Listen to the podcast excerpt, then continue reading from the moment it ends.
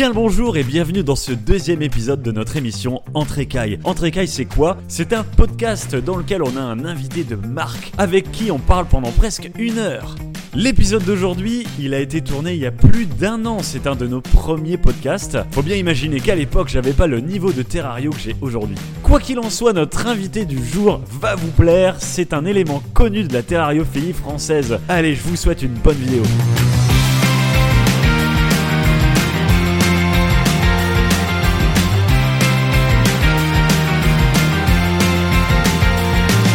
Bien bonjour et bienvenue dans ce podcast. Ah, Salut Clément. Salut Mathieu. On se retrouve aujourd'hui en Trécaille.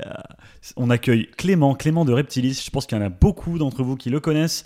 Euh, en fait, euh, Clément, je suis hyper ravi de t'accueillir aujourd'hui. Mais merci de me recevoir en tout cas. Super studio, c'est très Ouais, impressionnant. Je suis, je suis très intimidé. En plus, on a plein de belles plantes avec des trous partout. Et Elles sont bien Absolument. défoncées. Ouais, Ça, c'est bioactif, ça. euh, pas vraiment. On va en parler. On va te présenter un peu. Ah bah, vas-y, présente-toi. Euh, Il y en a plein qui le connaissent, mais on va le laisser se présenter quand même. Ah, Ok, euh, c'est toujours un exercice difficile de parler de soi-même. Mais donc bon, euh, Clément, euh, 36 ans cette année. Euh, je travaille euh, chez Reptilis. Ah, il Shop. est vieux. hein. Franchement, il est vieux. C'est un truc de Il a dingue. pas l'air, il a pas l'air. On a un Reptilis super Shop, c'est un, un magasin de reptiles situé dans le nord de la France, entre Lille et Dunkerque. Bon, nos gens, ils connaissent bien Reptilis. Hein. Voilà, Un- gros coucou qui- à la team qui euh, connaissent pas. Et euh, donc voilà, terrariophile depuis de nombreuses années, passionné de nature en général, parce que la terrariophilie, c'est, c'est peut-être un petit peu trop euh, réducteur, parce que je fais de l'aquariophilie, j'aime les plantes, euh, voilà, j'aime beaucoup, beaucoup de choses qui touchent à la nature. Et C'est c'est quoi la différence du coup? Aquario, Terrario Aquario, terrario, bah, naturellement, aquario, c'est les aquariums. En il est bon, tout oh, il est bon. Bah non, mais qu'est-ce que tu veux? C'est c'est maintenir des organismes aquatiques. La terrariophilie, c'est maintenir des organismes terrestres, tu vois? Donc, Et alors, des trucs qui vont dans l'eau et sur la terre, tu dis comment? Ah, c'est les aquaterrariums. Alors, c'est l'aquaterrariophilie, personne n'en parle, mais euh, Mais genre, euh, je sais pas moi, une grenouille. c'est de la terrariophilie. C'est de la terre. Dès qu'elle quitte le, euh, dès qu'elle quitte l'eau, c'est de la terrariophilie.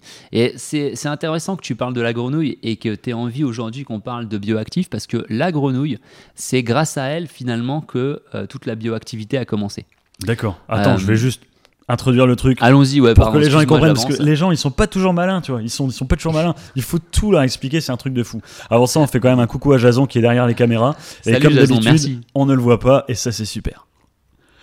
Euh, du coup, la grande question du jour, et c'est pour ça qu'on a invité euh, Clément, parce que Clément c'est un monstre en termes de plantes et de connaissances sur euh, tous ces sujets-là. C'est l'expert plante de chez Reptilis. C'est non, l'expert. Alors là, faut pas l'écouter. C'est-à-dire que c'est Mathieu, c'est quelqu'un qui encense beaucoup, qui est pas du tout avare de compliments. Je suis pas un expert. J'ai peut-être plus d'expérience que lui. Je suis pas du tout un expert. Il y a certainement des gens qui s'y connaissent vraiment en Est-ce que tu saurais me me donner le nom latin de ce truc? C'est une Alocasia zebrina, si je ne m'abuse. Voilà, c'est bon, c'est un expert. Non, C'est validé. je- je- J'en suis même pas certain. Tu, viens de valider ça devant des millions de Français. Des Des, des millions, milliards. Des, milliards de Français. Des milliards de Français. Alors, il y en a sûrement quelques-uns que qui me connaissent. Alors salut à vous. La question du jour. Euh, le sujet, c'est la bioactivité pour terrarium. Ouais. Euh, oui ou non? Est-ce que c'est une nécessité? Est-ce que euh, est-ce que c'est un fondement de la terrariophilie? Euh, On va aboutir sur ce genre de conclusion. Avant ça, on va peut-être te laisser nous expliquer c'est quoi la bioactivité. Alors là, c'est un, vaste sujet. C'est comme si on me disait Clément, mais qu'est-ce que la médecine? Oh la vache. La, la bioactivité. Alors, si on essaie de synthétiser un petit peu, qu'est-ce que la bioactivité C'est le fait de euh, maintenir, non pas un animal dans un terrarium, mais de maintenir un écosystème. Donc, les gens qui font de l'aquariophilie connaissent bien parce que euh, avant d'introduire des poissons dans un aquarium, tu dois le laisser se rôder ton aquarium parce qu'on a besoin d'avoir des bactéries qui se développent dans l'aquarium pour pouvoir décomposer les déjections euh, apportées par les poissons pour garder un environnement sain, à savoir l'eau, parce que l'eau Ouais. c'est le dénominateur commun de la santé de l'aquarium. Mais alors euh, là, on parle d'aquarium, mais je vais dire un terrarium, c'est pareil, il faut qu'il se rôde et tout. Il y a un temps de. Eh ben pas forcément. Figure-toi qu'il y a, il y a plusieurs façons en fait de maintenir euh, des animaux. La bioactivité c'est une de ces façons. Est-ce que c'est la meilleure? Est-ce qu'elle est meilleure que les autres? Euh, Je pense que c'est à chacun d'en d'en juger. Il y a des gens qui, euh, qui vont vraiment euh, jurer que par ça. Il y en a d'autres qui vont préférer le modèle stérile. Excuse-moi, c'est parce que Dis-moi. je viens de voir que le chat il a gerbé juste à côté de ma pompe. T'es sérieux C'est vrai, c'est vrai. Pour ceux qui voient pas, on a une très jolie trace de vomi euh, félin. Un big up à Mizui. hein. On vous le présentera, Mizui, d'ailleurs, on fera une vidéo pour lui. Désolé, je t'interromps à fond, hein, mais c'est incroyable. Non, mais c'était nécessaire quand même. Moi, je pense que je l'aurais fait c'est également. bioactif aussi, euh, c'est bioactif. Du, Du coup, coup, euh, du coup, j'étais en train de dire que, ouais, voilà. Ta question, c'est de savoir est-ce que c'est vraiment pertinent, est-ce que c'est nécessaire de faire euh, donc de la, de la bioactivité? Et moi, je pense que c'est euh, c'est quelque chose en plus. Tu vois, il y a des gens qui vont commencer. D'ailleurs, moi, je leur recommande au magasin, commencer d'abord par faire la méthode classique. C'est-à-dire qu'on a un serpent ou un lézard, une tortue, enfin un animal, Ouais. dans un environnement qu'on va très régulièrement nettoyer pour éviter la, la propagation de pathogènes Ok, c'est le côté hygiène et tout ça, quoi. tout simplement. Ouais.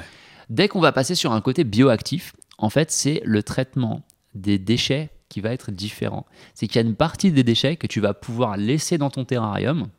Euh, inconsciemment entre guillemets parce que c'est toujours, mieux de retirer un petit peu les déchets mais Comme du vomi, quoi. euh, comme le vomi de ton chat Est-ce que tu me conseilles de le laisser par terre, du coup? Non peut-être pas non ça c'est- pas cool parce que si tu fais venir des invités de marque des vrais ils vont peut-être euh, ils vont peut-être se dire que putain où est-ce qu'il m'invite là? Tu vois, on, on met plein de colamboles dessus, peut-être ça va faire un truc. hein. Non, pas vraiment. Non, non, non. non. Tu vas voir parce que on- quand on parle de bioactivité, on a vraiment besoin d'avoir un, un- un substrat assez important. Tout, tout euh, se passe euh, dans le substrat de ton terrarium. en Ok, fait. donc le substrat, c'est euh, en fait c'est la couche qu'on met au fond du terrarium, un peu comme la litière, quoi. Ce qui va représenter Ouais. le sol. C'est ça. C'est là-dedans que vont vivre en fait tous les détritivores. Donc les détritivores, c'est l'ensemble des petits animaux qu'on introduit dans un terrarium pour manger Ouais. les détritus.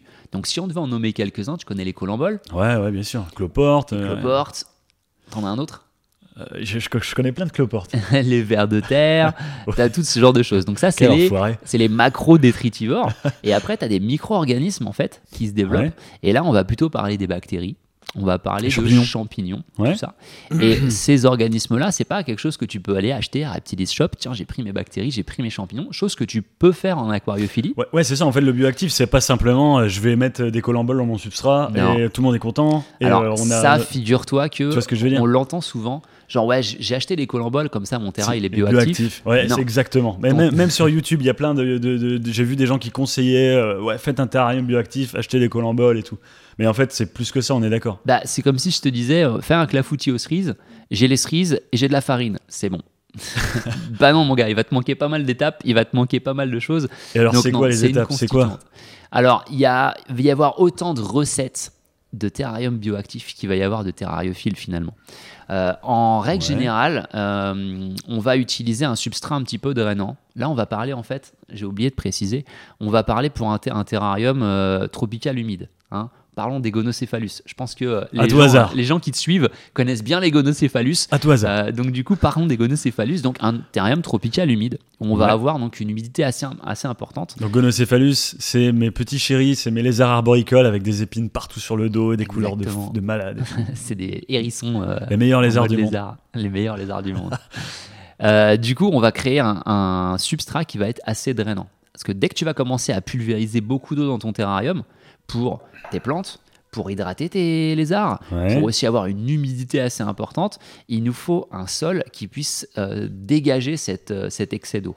Ouais, alors ça, c'est la couche du dessous euh, avec euh, billes d'argile et. Ah, j'y suis pas tout encore. Oh là, tu brûles les étapes, Mathieu. là. non, non, là, on parle vraiment de la couche de substrat qu'il y a au sol, celle que vont rencontrer tes lézards quand ils vont se promener. Euh, au début Ouais. de l'invention un petit peu de ces terrariums bioactifs, aux États-Unis, ils utilisaient ce qu'ils appellent le ABG Mix.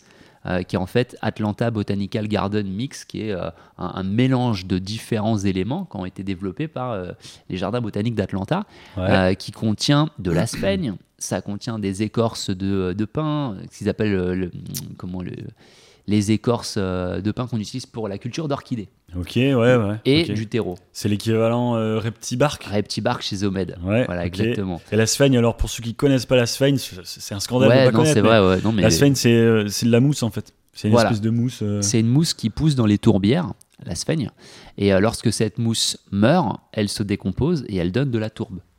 Voilà.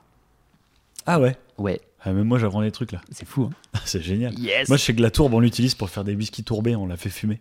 D'accord, alors c'est un tout autre podcast. Ouais, mais Où euh, on sera peut-être un petit peu moins bienvenue sérieux. chez, chez Loma Wild. On fait vraiment des podcasts pertinents. Donc du coup, ne perdons pas de vue euh, ton terrarium bioactif qu'on est en train de virtuellement euh, monter. Donc on va avoir un substrat drainant. Le but, Ouais. en fait, d'avoir toutes ces, euh, ces écorces de, de pain ou ces écorces de noix de coco, c'est de faire en sorte que lorsque tu as de l'eau qui arrive, elle n'est pas complètement retenue dans ton substrat. Elle se barre rapidement dans les billes d'argile que tu parlais tout à l'heure. Ouais, mais ça, moi, je le mets en deuxième couche. On fera des tutos à un substrat, on fera Ouais. des vidéos spécialisées là-dessus, parce que c'est un domaine que j'adore. Euh, moi, je l'ai fait vraiment moi-même et je les travaille à fond. Je mets plein de choses différentes dedans. Je mets aussi des, des corps morts.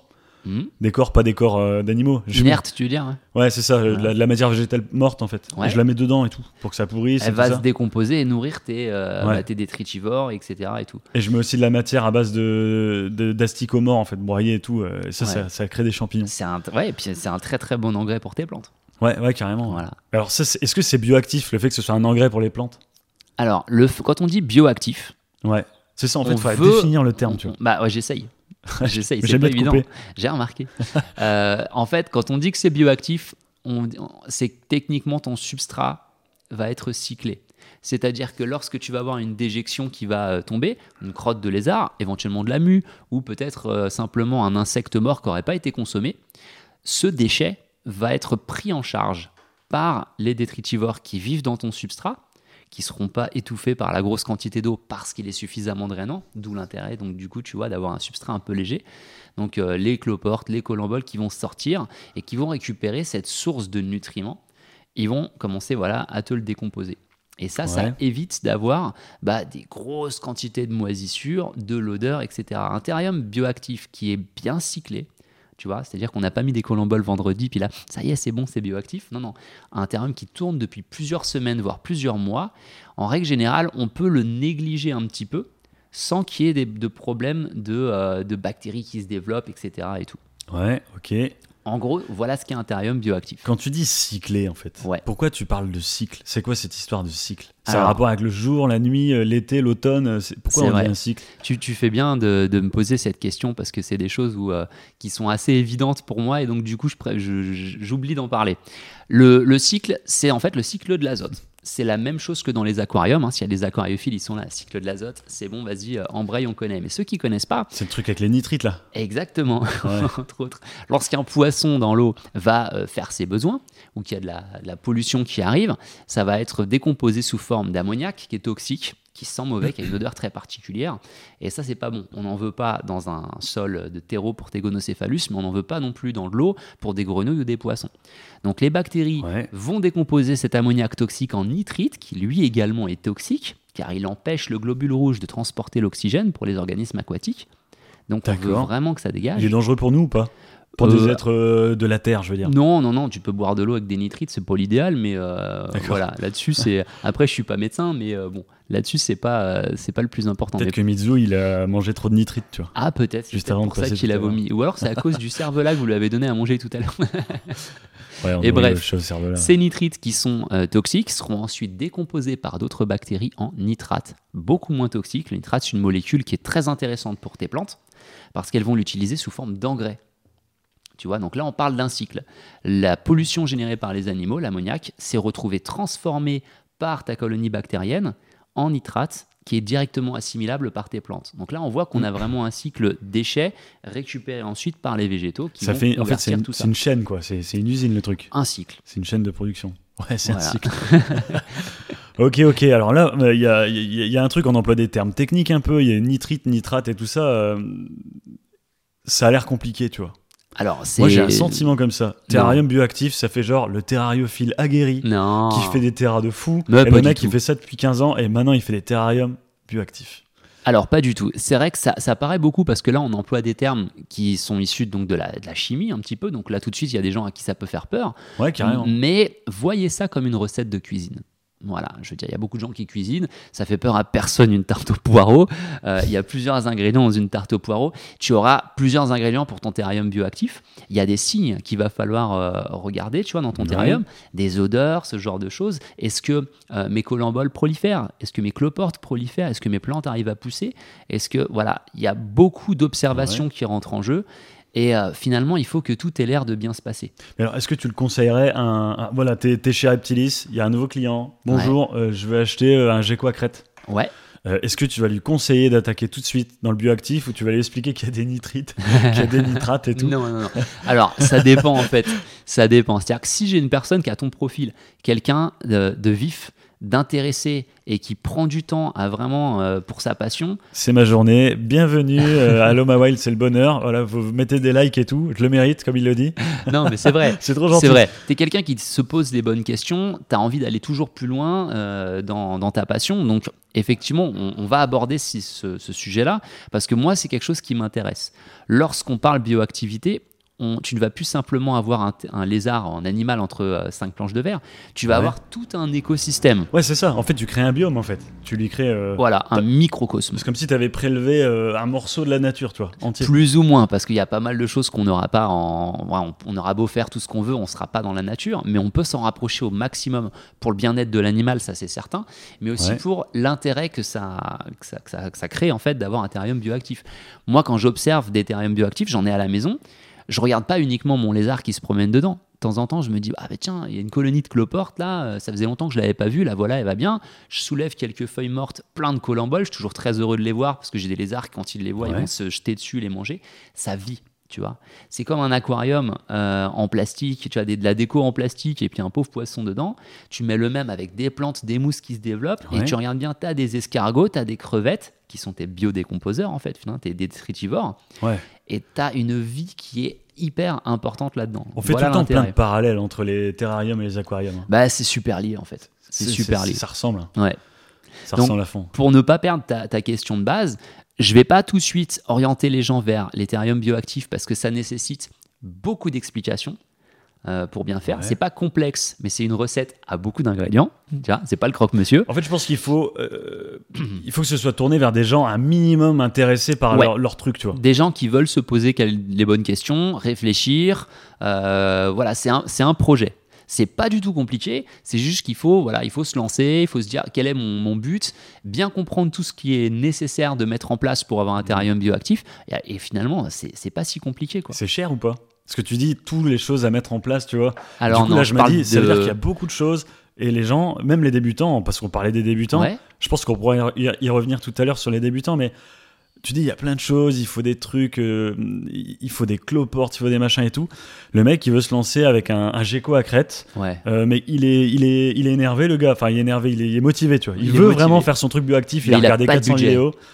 Et euh, voilà, il veut son petit truc, allez, on va dire euh, 45, 45, euh, 90. C'est Ouais. bien pour à crête, ça? Ouais, pourquoi pas. Je, pr- je préfère 60 minimum. C'est malgré large tout 60 de large. pour moi, ce serait un minimum pour du gecko à crête. Bah, Adulte, so- 60, 45, 60 alors. ce serait bien ça. Voilà, Ouais, ok, ouais, mec, il commence son gecko à crête. Voilà.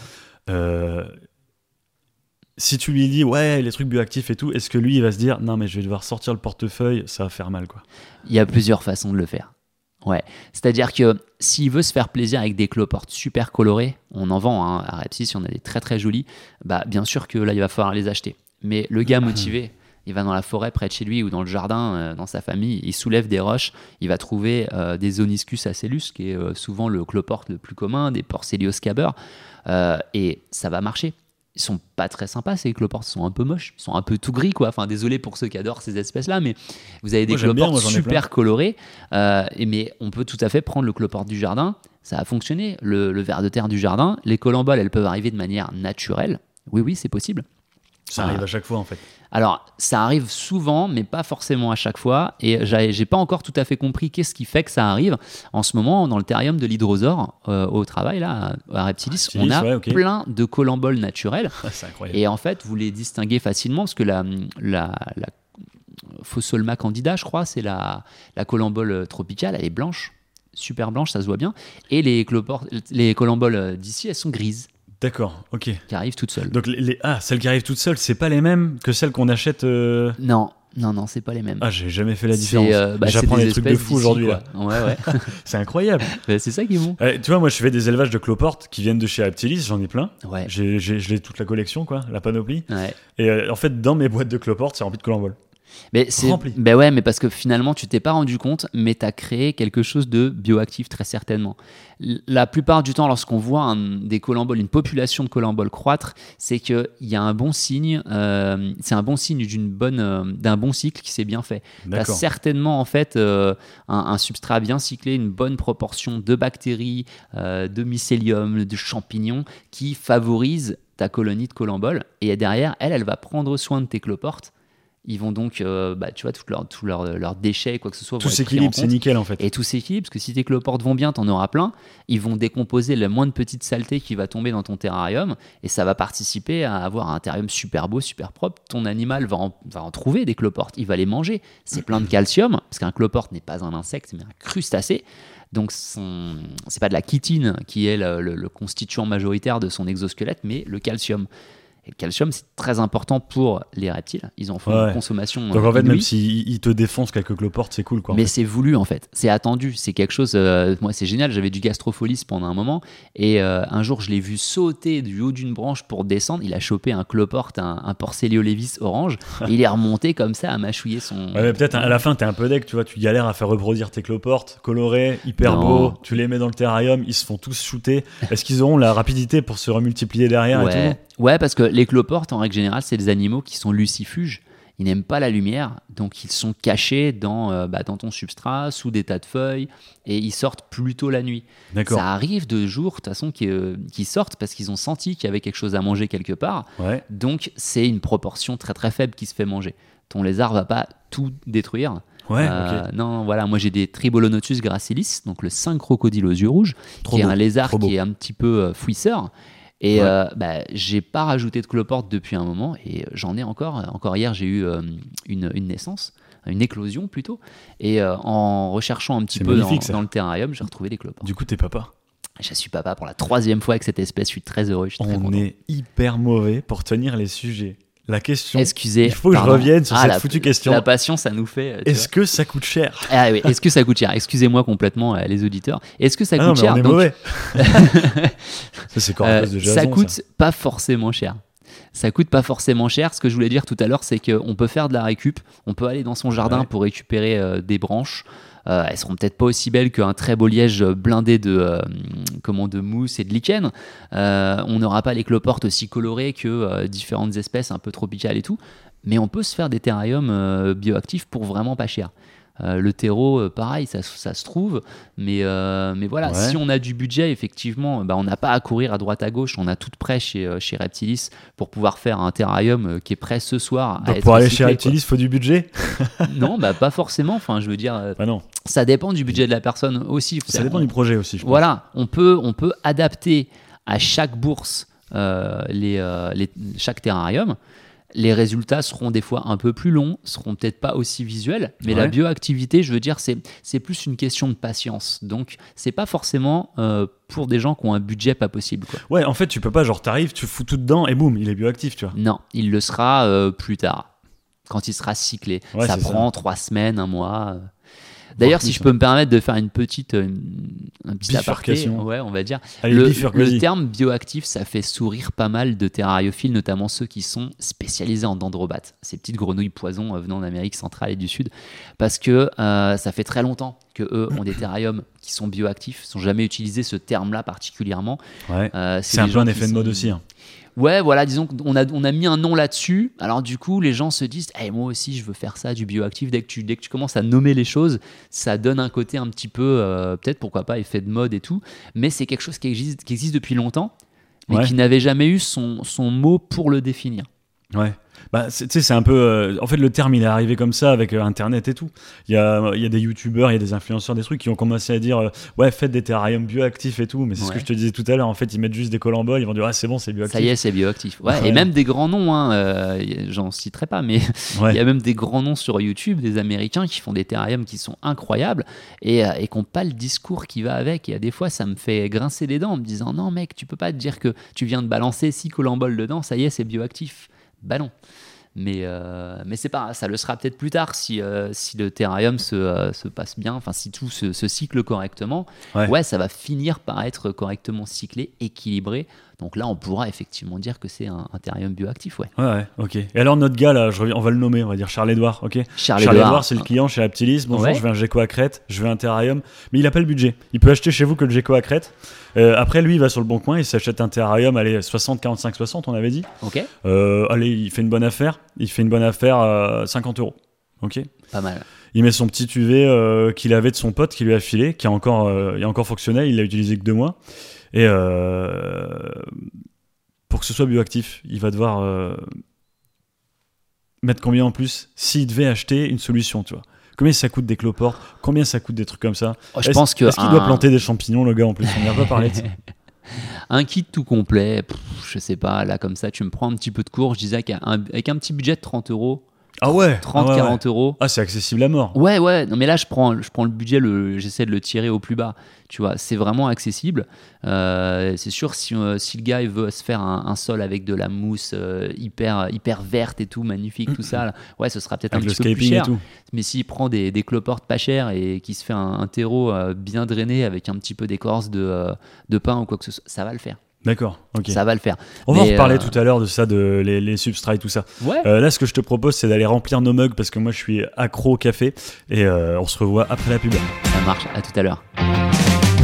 Pour cette première pub Loma Wild, on tient juste à vous mentionner la création de notre compte Tipeee. Il est destiné à ceux qui veulent nous filer un coup de main. L'aventure Loma Wild n'est pas sans frais. Ça fait un an qu'on donne notre maximum pour créer un contenu de qualité, avoir des choses intéressantes à montrer. Comment ça fonctionne C'est super facile. Vous cliquez sur le lien Tipeee qu'on a mis en description, vous allez dessus, vous mettez un tip, vous pouvez déposer la somme d'argent que vous voulez, vous gagnez les récompenses qu'on vous a mis à disposition, et nous, ça nous file un gros coup de main. Sur ce, un grand merci, on compte sur vous.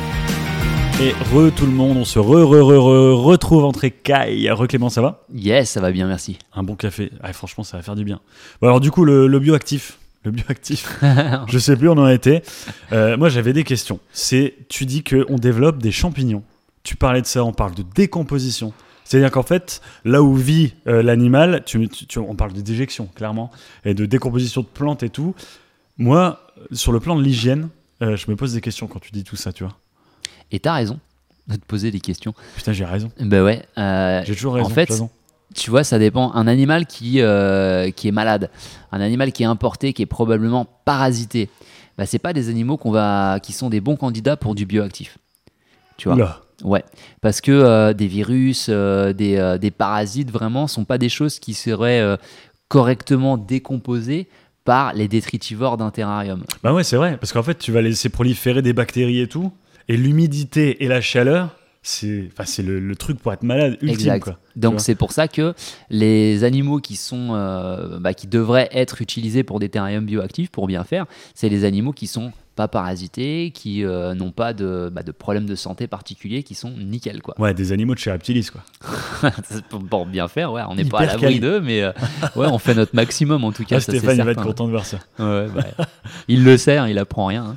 Mais du, du coup, euh, un animal, euh, voilà, prélevé, euh, je viens d'acheter, je sais pas, un gonocéphalus, Ouais. nickel, prélevé de la nature, malheureusement, euh, on le met en terrarium. Tu conseillerais pas de partir sur du bioactif? Non, non, je conseillerais de, bah, de toute la période d'acclimatation et quarantaine, c'est de le laisser dans un setup qui va être au maximum, euh, c'est quoi le mot que je cherche, aseptisé. Quelque chose avec peut-être du papier journal, Bac hôpital, quoi. un bac hôpital, clairement, pour pouvoir récupérer un maximum de déjections, pour les observer, pour voir est-ce qu'il n'y a pas quelque chose de bizarre dans ces déjections, est-ce que euh, elles sont régulières, parce que dans un, un bac euh, marron, tu vois, un- avec un substrat marron, tu les vois pas toutes les crottes, euh, pas systématiquement. Donc toute l'acclimatation et la quarantaine passent par un- une surveillance précise de ton animal et souvent de ses Ouais. déjections. Alors je sais qu'on parle beaucoup de déjections, ça doit en faire rire ou grimacer certains, mais euh, la santé des animaux, elle passe aussi beaucoup par là. À la maison, on n'a pas énormément de quoi attester de la santé des animaux, donc euh, souvent ça c'est un, un bon indicateur de l'état de santé de ton animal. Ça passe par ça. D'accord. Ok. Ok, ok. Et pour nous, il y a du risque? Pour nous, il y a du risque. Tu parles de zoonose Euh, je- On parlait de termes techniques. Là, j'ai jamais entendu ça toute ma vie. Une zoonose. Euh, chers abonnés, une zoonose. Vous pouvez mettre ça dans les commentaires. Euh, une zoonose. Ce que vous pensez, ce que vous connaissez ce mot, c'est quoi la définition? Mettez-nous la définition en commentaire, s'il vous plaît. Je la mettrai pas. Alors, la zoonose, Mathieu, euh, c'est une maladie euh, transmissible d'un animal vers un humain. Est-ce que c'était ça qui t'inquiétait? D'accord. Bah pas forcément, mais oui. Ouais. Bah, en Euh. fait, euh, je sais pas, on dit qu'il y a des nids de bactéries et tout. Enfin, tu vas aller foutre tes mains dans la merde, tu peux tomber malade, tu vois ce que je veux C'est dire vrai, c'est vrai. Alors, C'est le la truc, plupart du temps, les bactéries, les parasites ou euh, tous les problèmes de santé qui touchent les reptiles, en tout cas, Mhm. il y en a très très peu qui sont transmissibles aux humains. Euh, tu vas souvent entendre parler de la salmonellose. Ouais, c'est ça. On Voilà. entend parler à chaque fois. Et du coup, euh, c'est genre, euh, à ce qui paraît, quand tu manipules des reptiles, ils sont porteurs sains et tout, faut se laver les mains à chaque fois et tout. Ouais. Perso, je le fais pas. Non. En réalité, euh, c'est pas si systématique que ça. Figure-toi que moi, ça fait plusieurs années que je suis dans cette industrie et euh, régulièrement, je vais prendre ma pause. Je me suis pas toujours lavé les mains. Je vais grignoter la journée. Je touche plusieurs animaux. Je veux dire, si vraiment le risque était très important, ça ferait longtemps que moi ou certains de mes collègues auraient développé ce genre de choses. Alors, j'en appelle pas les gens à arrêter de vous laver les mains ou quoi que ce soit, mais je veux juste remettre un petit peu le degré d'inquiétude là où il devrait être. D'accord. C'est-à-dire que euh, les, les animaux, les reptiles les plus sales, finalement, oh, je vais faire grincer les dents, là. Ah, c'est les tortues aquatiques. Les tortues aquatiques, elles, euh, elles, elles sont autant porteuses que les autres, mais elles évoluent dans des aquariums qui ne disposent pas toujours de filtration UV. Ouais. Donc la prolifération bactérienne augmente énormément. Et ça pue le mort. La salmonelle, c'est une bactérie. Pas lu pour tortue, ça pue le mort. Et ouais, mais parce que souvent les filtrations sont bien, euh, bien en dessous de ce qu'il faudrait faire. On- là, le podcast, on parle de bioactivité, mais on peut parler de bioactivité d'un aquarium à tortue. C'est simplement l'équilibre d'un milieu. Tu vois Ouais. Donc, euh, lorsque tu mets ta tortue euh, dans, ton, dans ton aquarium, qui commence à faire toutes ces déjections et tout, ta filtration, elle arrive. D'accord. On reparle du début du podcast. On parle d'un aquarium pour une tortue? Ouais, bien sûr, D'accord. un aquarium. Ok. Ou alors un paludarium, si tu veux une zone. euh, Ouais, Une moi j'aurais dit terrestre, paludarium, mais mais, ouais. un paludarium, un aquarium. euh, D'accord. peu importe, on va parler du vivarium, hein, qui est le terme général finalement. Ok. Et, euh, et lorsqu'elle va faire ses déjections, tout à l'heure en début de podcast, on parlait euh, de la décomposition des déchets, ammoniac, nitrite, nitrate. Donc ça c'est une chose, mais on ne parle pas des bactéries, tu vois. Et Ouais. ces bactéries, dans un aquarium, il faudrait installer une filtration UV. Cette lumière UV qui envoie une radiation qui va euh, donc agir directement sur les cellules euh, nocives de ces bactéries pour les détruire et avoir une eau euh, bah, beaucoup plus saine. Ouais.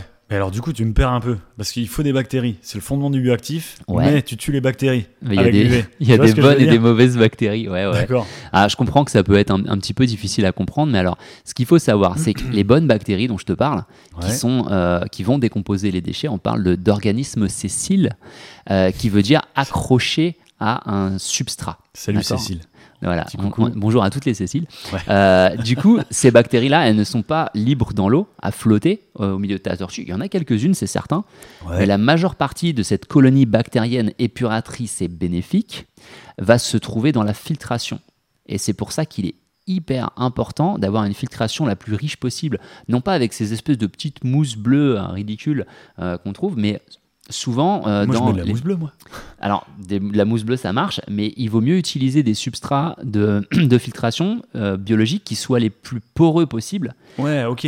afin d'accueillir beaucoup de faut bactéries. mettre de tout. Enfin, il y a toute une chaîne. On, on pourra faire un, on pourra faire une vidéo sur les filtres. Ah, on être faire un podcast de, en long, en large, en travers sur les filtres, mais sur les filtres. ce qu'il faut retenir là, c'est que la bioactivité, donc, elle est partout dans les, dans les animaux, mais même dans les tortues. Si on Ouais. veut quelque chose de sain, on doit avoir une filtration correcte, mais également des UV. Parce que tout à l'heure, tu t'inquiétais des risques de transmission Ouais, de maladies animales vers humains. La zoonose. La zoonose, Celle-là, je, je la, je la conserve. hein. Celle-là, je la conserve. Voilà. La zoonose, je la garde. C'est ton nouveau mot de passe Facebook, Mathieu. Zoonose. Et, euh, et, et donc, du coup, tu vois, là, on aurait besoin d'une filtration, UV pour vraiment bien, euh, bien avoir une, une flotte euh, nickel. Et donc, c'est pour ça qu'avoir un reptile qui est, qui est coché toutes les cases, le, bilan, euh, le bilan de santé total chez le vétérinaire, il, Mhm. il est clean, ton gono, il peut aller dans un terrarium bioactif, bah là, c'est plus simple. Parce qu'on n'a pas moyen de stériliser un terrarium. Contrairement à de l'eau, on peut stériliser de l'eau facilement avec un filtre euh, UV. Tu vas pas savoir euh, stériliser l'air de ton terrarium, quoi. Ouais. Ou alors les surfaces, tu vois. Ouais. Ça, ça se fait pas vraiment, quoi. Ouais, d'accord. Bah, De toute façon, ouais, il y a de l'épaisseur, ils peuvent toujours se cacher. Enfin, c'est à la Voilà, vue. donc il faut que ton animal soit clean pour pouvoir rentrer euh, dans Ouais. ton terrarium bioactif, ouais. Ouais, d'accord. Et alors, ces histoires de filtres et tout, euh, admettons euh, les gonos, je vais faire un paludarium. Donc, un paludarium, c'est un terrarium, euh, mais avec un bassin euh, dedans, en fait. C'est un Ouais. aquarium, terrarium. L'eau, je fais un filtre et tout. Filtre UV, filtre normal avec la céramique et tout. Est-ce que c'est bioactif, ça? Eh ben, ça va être bioactif au moment où tu auras une quantité de bactéries suffisante pour décomposer les déjections, les saletés qui vont se trouver dans l'eau. Ouais. On va pouvoir. On parle pas trop de bioactivité pour les aquariums. On dit souvent que l'aquarium est cyclé, que le cycle de l'azote est terminé, mais Ouais. au final, c'est la même chose. C'est bioactif tout pareil, quoi. Donc, ce sera bioactif au moment où tu auras soit laissé une période où euh, les bactéries vont arriver naturellement, figure-toi.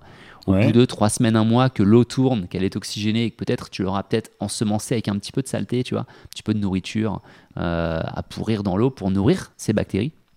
Et ce sera, ce Ah, sera bioactif à ce moment-là. C'est un truc de fou. Quelque chose que tu peux tester. Il y a des tests colorimétriques qui vont euh, faire changer la couleur de ton petit échantillon d'eau pour te dire oui, il y a des nitrites ou non, il n'y en a pas. euh, en Ah oui, oui, des tests, ça. ouais, ouais, Ouais, ça, ça c'est- peut se tester. Ouais. Oh, c'est presque, moi je dirais, c'est presque indispensable ces trucs-là. mais- ouais, ouais, clairement.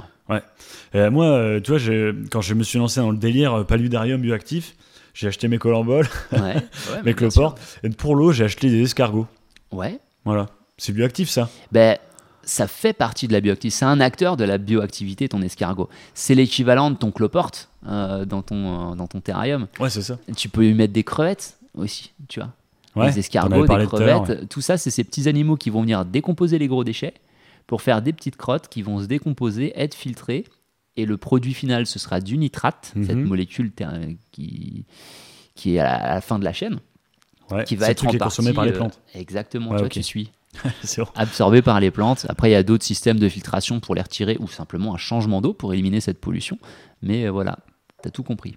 D'accord, ok. Et alors, du coup, le principe du bioactif, Ouais. Toi, tu le recommandes euh, pour faire un peu le tour. Ça pose pas de problème d'hygiène pour l'homme? Bah non. Sinon, comme tu dis, tu aurais été malade. Quoique, c'est Ouais. une question, ça. Est-ce que chez, euh, quand tu es dans un monde professionnel, tu fais du, bo- du bioactif? Alors, c'est pas évident dans le sens où euh, nous, on a une- un gros turnover d'animaux. D'ailleurs, on Ouais. vous en remercie, c'est aussi grâce à vous qu'on a du turnover d'animaux. Euh, donc, du coup, moi, j'aime bien pouvoir désinfecter rapidement les terrariums euh, quand j'ai eu des animaux, entre guillemets, euh, plus ou moins à risque. Euh, et donc, du coup, passer d'un animal à un autre, tu vois, euh, voilà, j'aime bien pouvoir tout nettoyer, tout désinfecter. Mais bah, j'ai des paludariums au travail, j'ai des terrariums euh, plantés. Donc là, Ouais. invariablement, tu finis par avoir une certaine bioactivité qui, qui, qui se s'installe fait toute seule, quoi. qui se fait toute seule. Donc il y a des choses pour les dendrobates où c'est voulu. J'ai vraiment mis du travail là-dedans pour que ce soit bien équilibré. Il y en a d'autres, ça s'est fait un petit peu tout seul sans que je le veuille. Et, euh, et j'aurais euh, pas de problème à tout détruire, à tout de stériliser pour repartir sur quelque chose derrière. Quoi. Ok, d'accord. Puis il y, y a aussi tout ce qui est mousse. C'est bioactif, ça, les mousses.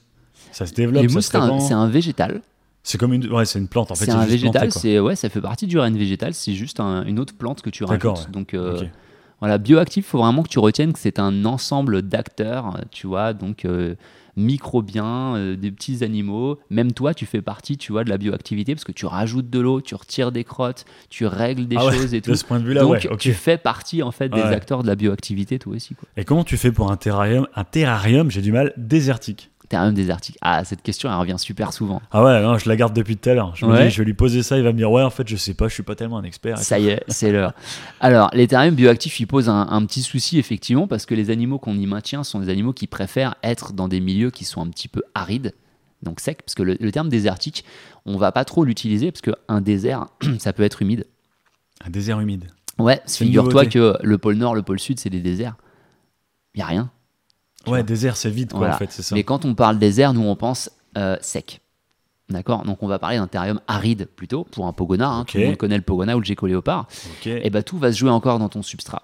Finalement, la bioactivité, euh, elle va euh, résider dans euh, le, le fait de maintenir toute cette colonie d'organismes qui vont te, te permettre pardon, d'avoir un, un équilibre. D'accord, ça va être les mêmes espèces, les La, colamboles. la même chose, de- à quelques, petits- quelques petits détails près, mais en règle générale, c'est plus ou moins la même chose. Euh, donc, on va devoir avoir un substrat un peu plus profond que, euh, que d'habitude pour pouvoir avoir une zone humide dans le fond, pour pouvoir cultiver tous ces animaux-là. Une zone humide dans un terrain aride. Ouais, D'accord. Parce que il y a énormément de, de déserts, euh, enfin de zones euh, arides, sèches, où si tu creuses un petit peu, tu prends une truelle ou tes ongles, euh, tu creuses, tu vas trouver de la terre hyper humide. D'accord. Comme fond. à la plage. ouais, tu creuses, voilà. Tu fais ton trou. Ok. Et, et c'est là où, va vivre, où vont vivre tous ces, tous ces animaux, toute cette, cette faune. Donc du coup, il suffit de recréer ça, quelque chose d'assez profond. En surface, ton animal, il va évoluer dans une zone qui est sèche, mais s'il Mhm. creuse un petit peu, tu peux avoir des endroits extrêmement humides. Euh, avec bon, beaucoup de cloportes, colamboles, etc. On, on a vu tout ce genre de choses. Ouais. Où tu peux même créer à l'intérieur de ton terrarium des zones un petit peu humides au milieu de ta sécheresse. Tu vois, une pierre plate que tu vas soulever, qui aura collecté pas mal d'humidité. Des fois, tu vas avoir une grosse quantité de, de qui va vivre sous cette pierre plate, Les cloportes et tout là. des cloportes, Ouais. alors que partout, tout est sec. Donc en fait, c'est complètement possible. Souvent, ça nécessite, voilà, simplement un terreau un peu plus profond. Ok. Voilà.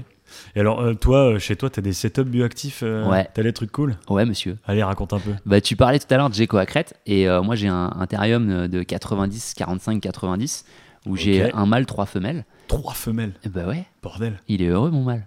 et, euh, et du coup là c'est complètement bioactif, c'est-à-dire que euh, j'ai euh, une, toute une partie euh, plantée où, euh, Ouais. bah, qui est plus ou moins inaccessible à cause de, euh, de la structure de mon décor. Je peux pas vraiment aller retirer les, les crottes. Des fois ça pond là-dedans, je les vois faire, je dis bah tant pis, je peux pas ressortir les œufs, je prendrai les petits.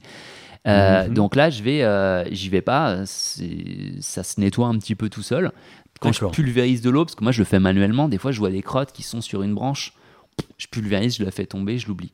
D'accord. Par contre, il y a toute une partie sur les vitres. Tu vois, ça, ce nettoyage, euh, il faut pas que je Mhm. l'oublie, quoi, parce que euh, ma colambole, elle va pas se dire, ok, j'ai du travail là-haut, ça résonne pas comme ça. Ça, c'est intéressant. Ça, c'est intéressant. Est-ce qu'un terrarium bioactif, ça demande plus d'entretien qu'un terrarium non bioactif? Ça, c'est une question. Parce que moi, j'ai déjà vu plein de, de trucs sur les réseaux sociaux, YouTube Ouais. et tout, où ils disent euh, Ouais, si vous mettez des colamboles dans votre terrarium, il sera bioactif. Il y aura le tampon, tu sais, bioactif dessus. Voilà, et il n'y a genre, plus besoin de nettoyer. C'est fini, ça se fait tout seul. C'est ça. Et là, tu te dis, ah, je suis tranquille, j'ai plus rien à faire. Voilà, t'achètes tes colamboles à Il 4 arrive. euros et c'est bioactif et c'est validé. Il va se nettoyer tout seul, donc tu peux laisser toute la merde, tu vois. Non. non. Un terrarium bioactif demande plus de travail. Plus de travail. Il demande plus de travail. Alors, tu vas me dire, c'est c'est bizarre parce que tu me dis que tu retires un petit. Il y a des, Ouais, c'est des ça, c'est paradoxal en fait. Mais en fait, euh, bah, t'as pas juste un animal à t'occuper. Tu as tout ton, tout ton écosystème. Donc, tu dois t'assurer euh, bah, que tes plantes poussent bien. Tu dois t'assurer que tes Mhm. cloportes, tes colamboles sont toujours là. Ton degré d'humidité au niveau de ton sol est toujours présent, qu'il n'est pas en train de se noyer sous les quantités d'eau que tu rajoutes et que tu fais pas du tout attention. Ouais. Mais ta zone tampon avec les billes d'argile, elle est pleine d'eau. Et là, tu es en train de complètement saturer de flotte le tout. ouais. Donc, tu as un petit peu plus de travail. Moi, je trouve que c'est davantage euh, gratifiant, tu vois, d'avoir un terrarium bioactif, parce qu'il y a tellement de choses qui se développent. Moi, j'adore les plantes. hein, euh, tu vas y arriver, les plantes, toi aussi, t'inquiète pas, accroche-toi. pas de plantes, ça Et, euh, le temps. C'est vraiment de la merde. Et, et du coup, voilà, moi, je trouve que c'est euh, c'est- plus intéressant. Ça, hum, le, le travail est pas le même. Tu vois, quand tu vas vraiment aller. Bon, quand je nettoie les vitres, c'est c'est comme n'importe quel terrarium. Tu nettoies des vitres, tu nettoies des vitres. C'est chiant. C'est comme si ça, tu nettoies tes carreaux. Bah ouais, mais je retourne régulièrement le sol aussi en surface pour éviter qu'il se compacte, pour éviter d'avoir des zones anoxiques où il n'y a plus d'oxygène. Donc je, Anoxiques. Voilà. Les, ouais. les endroits où je peux y, arriver, tu vois, je- avec une, une fourchette, je retourne le tout. Et bah là, je vois effectivement les indicateurs de bonne santé du terrarium et donc du coup du sol finalement, avec toutes ces, ces, euh, ces cloportes, ces colamboles. Euh, J'avais pendant un moment euh, toute une colonie de vers buffalo qui se sont métamorphosés donc en petits. Euh, ça, c'est des, scarabée. euh, des ténébrions nains, je crois on dit. Ouais, Petit ouais, si on veut. C'est ténébrion. Aphytobiotus euh, diaperinus. C'est des tout petits, euh, tout petits scarabées noirs. Et là, c'est très très bon détritivore eux aussi, quoi. Ah ouais? Ouais, ouais, ouais, clairement. Ah Moi, ces trucs-là, je les dégage. hein. Dès, dès qu'il y a des. Ouais, je les dégage à chaque fois. Faut les Alors, laisser. non, ceux-là, tu peux les laisser. En fait, les, les vers de ténébrion, enfin les larves de ténébrion, donc les vers de farine, l'insecte imago, l'insecte noir que tu vois, adulte, Ouais. lui, il est vraiment euh, Imago. pas digeste. Imago, c'est le dernier stade de développement d'un insecte. Il faut un dictionnaire ce soir. Eh bah, tu mettras. C'est Jason qui va s'en occuper. Il va nous mettre des petites définitions en dessous. avec, Moi, euh, je veux que les abonnés ils mettent des définitions pour tous les mots qu'il a sortis qui étaient un peu bizarres en commentaire. Et aucun mot bizarre.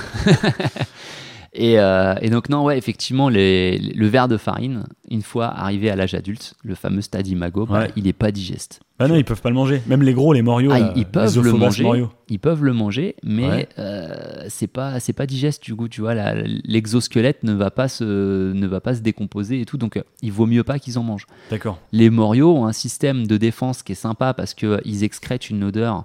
Euh, un, Ouais, un c'est- liquide qui sent pourri, là. mais tellement mauvais donc euh, tes animaux risquent de pas le manger. Encore que j'ai déjà eu euh, à la boutique des pogonas où je bougeais quelque chose il y a un, un morio qui est tombé. Et le pogona bon réflexe hein, faut l'excuser crac il l'attrape il le mange. Là t'as l'odeur qui arrive tu te dis comment t'avales ça mon copain c'est pas possible quoi. Et il arrive à le croquer. le ah, il, il le croque, il le mange, ça- ils ont suffisamment de force, mais à la sortie, tu vois, s'il s'en fait 12 de, de suite, à mon avis, il y a occlusion. Tu vois, donc s'il y en a un qui passe, hum, un ça va, mais alors, euh, tu, D'accord. tu vois, moi j'en connais un qui mange les cacahuètes avec, euh, avec l'enveloppe. Espèce d'enfoiré. Bon bah, Espèce bon d'enfoiré. bah, si tu continues de te faire beaucoup de cacahuètes, on va appeler un proctologue, mon copain. Ah, celle-là, je la retiens. Écoute, c'est cadeau. Ok. Et alors, les petits, on peut les laisser. Et Ouais, par exemple, ouais, si j'ai des petits lézards type Tachydromus. Ok, donc Tachydromus. Euh, les lézards à longue queue, c'est super beau. De toute façon, vous connaissez les miens. Euh, c'est petit. Mm. S'il voit des, des buffalo adultes, il peut le manger. Faudrait voir, faudrait voir ce que ça donne. Je t'avouerai que moi, j'en ai jamais élevé personnellement euh, en bioactif. Donc, euh, ça mériterait de regarder quel serait leur comportement face à une petite colonie de ces, de ces petits scarabées là et de voir est-ce qu'ils en boulotent 50 ou est-ce qu'ils vont en manger un et se dire finalement j'aime pas ça. euh, je Ouais, ils, font, ils font la différence nourri. quand même. Ils font la différence, c'est certain. ouais. Il doit y avoir une odeur ou c'est même visuel. On le voit qu'il y a des, des insectes qui sont plus, euh, qui sont plus ragoûtants que d'autres pour les lézards. Donc, euh, Ouais, les vers et tout, les teignes de ruche, machin. Alors, les, euh, les champignons. Ouais, Moi, perso, j'ai déjà eu plein de trucs. Genre Ouais. des moisissures blanches qui font des filaments dégueulasses. Ou alors euh, les espèces de champignons de terrarium, les jaunes là. Tu yes, sais, qui poussent en hauteur et trop tout. bien. Euh, c'est signe quand même d'un problème en général. Je sais pas pourquoi, c'est l'instinct, tu vois. Tu vois des champignons, tu te En dis, fait, mon terrarium, il est pas sain. Il faut que je vire tout. Et moi, je les nettoie. genre- Enfin, au début, hein, tu sais, j'enlevais Ouais. tout, je virais les champignons, les moisissures et tout. Limite, je change le substrat, tu vois, parce que je me dis qu'il y a un truc pas net et tout ça, tu vois. En fait, le problème, c'est parce qu'en français, on fait pas la différence entre les moisissures et les champignons, vraiment, tu vois. Quand on parle Ouais. champignons, on entend moisissures, tu vois. Les champignons corporels. Roquefort aussi, vois. Roquefort. Voilà.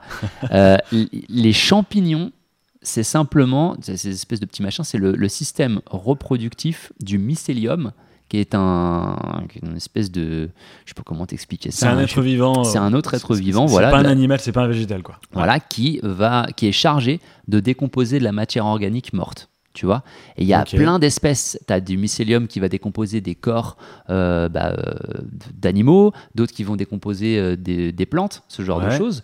Et quand tu vois simplement ces champignons qui sortent, Ouais. c'est simplement que voilà, ton, il est arrivé à, à stade de maturité sexuelle, il cherche pas un à problème d'hygiène. C'est pas un problème d'hygiène. D'accord. Qu'est-ce qui serait un problème d'hygiène? C'est que ça de pousse la- sur la peau. alors déjà, ouais, Là, ce serait sur la peau de tes animaux. Alors clairement, ce serait pas bon. Non, mais ce serait la moisissure. La moisissure et les champignons, faut bien faire la différence. Euh, la moisissure, tu sais, c'est quand tu laisses des fois euh, un, un fruit. Mettons un fruit, voilà, tu le laisses Ça pourrir. pourrit, quoi. Cette, ce La petit pourriture. duvet Ouais. euh, que tu as dessus là, ça on le veut pas en terrarium. En règle générale, si ça commence à arriver et que c'est un terrarium bioactif qui est super développé, tes colamboles vont réussir à, à s'en occuper parce que les colamboles mangent beaucoup de moisissures. Ouais, C'est en ça qu'elles sont intéressantes, tu vois. Hein, les champignons morts, elles vont le manger aussi. d'accord. Mais la moisissure, on préfère l'enlever. Bah alors du coup, si j'ai un peu de moisissure dans mon terrain et tout, euh, c'est bien aussi pour booster la population de colamboles. Il est préférable de la booster avec autre chose, ta population de colamboles. Euh. Il y, a, il y a les feuilles mortes, par exemple. Rien qu'une feuille, morte mortes, qui se décompose très légèrement, les colamboles adorent ça. La moisissure, s'il y en a en toute petite quantité, c'est pas grave. Elles vont s'en occuper. Faut pas en faire une maladie. Mais euh, moi, je préfère leur tirer. C'est pour ça que tout à l'heure, tu demandais si c'était plus de travail. ben ouais, parce que bah, par moment, il y a des choses, des, des endroits, des... l'air va stagner un petit peu. Euh, on va peut-être avoir de, de la moisissure sur un fruit, quelque chose, une crotte, une crotte qui peut moisir de temps en temps. D'accord. Donc une crotte, c'est pas grave quand c'est une toute petite crotte minuscule. Des gens qui font des terrariums bioactifs avec des serpents de grosse taille, je pense au Ouais. bronguersmay, au curtus, qui te sortent des crottes qui rivalisent avec les miennes. Quand ça moisit, ça, ah, il faut le retirer du terrarium. On clairement, tu peux pas avoir de système autosuffisant avec des gros serpents. C'est parce qu'en fait, c'est trop d'un coup, ça sature et le- la bioactivité peut pas suivre, quoi. Clairement Parce qu'on n'est pas dans, dans un espace suffisamment vaste, en fait. Ouais. Comme dans la nature. Ouais, parce que dans la nature, une bonne pluie, puis ça, ça te décompose un peu le truc, ça, ça, ça va. Mais alors, du coup, il y a un risque, il y a un risque d'hygiène, un risque de maladie. ouais, ouais, clairement, quoi. La, D'accord, la crotte, c'est une la crotte, c'est un vrai déchet, on n'en veut pas. Donc, ouais, d'accord. tu vas la retirer, mais t'es pas obligé de tout nettoyer, tout désinfecter et tout Mhm. ça. Et, euh, mais on retire quand même un petit peu la crotte Ok. et les grosses quantités alors, de il y a, il y a déchets. des quoi. espèces euh, où le bioactif, ça va être problématique. Tu sais, je pense au Morelia viridis, où on dit qu'il faut un peu aseptiser les choses. C'est à risque, ils ont des problèmes de, de respiration, je crois. Ils Ouais, développent ouais. des problèmes de. C'est un bon exemple. C'est un, c'est un bon exemple. Ce, ce serpent, le python vert arboricole, il est encore, euh, il pose encore des, hum, des problèmes. Il y a des éleveurs qui, euh, qui ont fait leurs preuves, qui savent de quoi ils parlent, qui des fois ne comprennent pas pourquoi. Est-ce que l'état de santé se dégrade soudainement? Euh, J'en discutais avec. Avec Varanus SP, salut Tanguy, euh, qui me disait que lui, il avait du mal à planter les terrariums de, euh, de Morelia viridis parce qu'il réagissait assez mal à ce genre de choses. Ouais. Donc euh, j'en ai vu dans des structures zoologiques des thériums très plantés de Morelia viridis, mais quelque part ces thériums étaient très très gros. Donc on avait une inertie qui était différente que dans un petit terrarium. Donc là c'est une espèce qui est vraiment très sensible. Donc euh, je pense qu'il vaut mieux rester sur ce qu'on connaît qui fonctionne. Ça ne veut pas dire qu'il faut pas le tenter hein, sur des individus qui sont très costauds, qui sont très solides et quelqu'un qui sait ce qu'il fait, pourquoi pas. Mais euh, voilà, ça c'est vraiment encore une espèce peut-être un petit peu trop sensible Donc, pour Pour, les euh, Morelia ça. viridis, il faut quand même garder les gens des terrariums relativement aseptisés, quand même. Ouais, ouais, ouais, c'est ça. Ouais, ouais, Ok. tout à fait. On parlait champignons. Moi, pour éviter les champignons, parce que je les crains euh, redoutablement, j'essaie de faire descendre le pH en fait du substrat. J'essaie de faire descendre le pH Ouais, euh, en dessous de 7. Ouais. Comme ça, on parle d'acidité. Et euh, c'est un peu, euh, comment on dit, euh, fond antifongique. Euh, ouais, ouais, c'est ça, ouais. C'est vrai que les champignons se développent dans des milieux qui sont plus neutres à basiques. Ils n'aiment Ouais. pas l'acidité. Bah, du coup, en fait, c'est avec, euh, je mets de la tourbe blonde Ouais. et de la sphaigne euh, que je fais des, en fait, je fais des amas de sphaigne Ok, répartis un peu partout dans le substrat, tu vois, avec de la tourbe. Et, mais, mais du coup, c'est pas bien parce que je nique les champs. Je, je m'en prends aux champignons. Tu t'en prends aux champignons, mais il y en aura toujours. C'est-à-dire que sur toute la partie émergée de ton décor, Les branches. les branches, etc., ou même simplement euh, quelques petites feuilles, tu vas avoir un, un microcosme à cet endroit-là où tu vas avoir quand même des petits champignons qui vont se développer.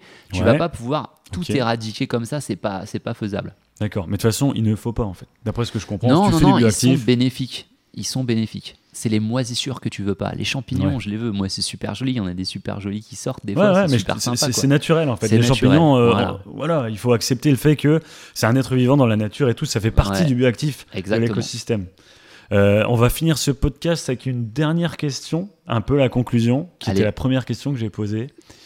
Euh, le bioactif en terrariophilie, oui ou non? Bah, j'ai envie de dire ça dépend.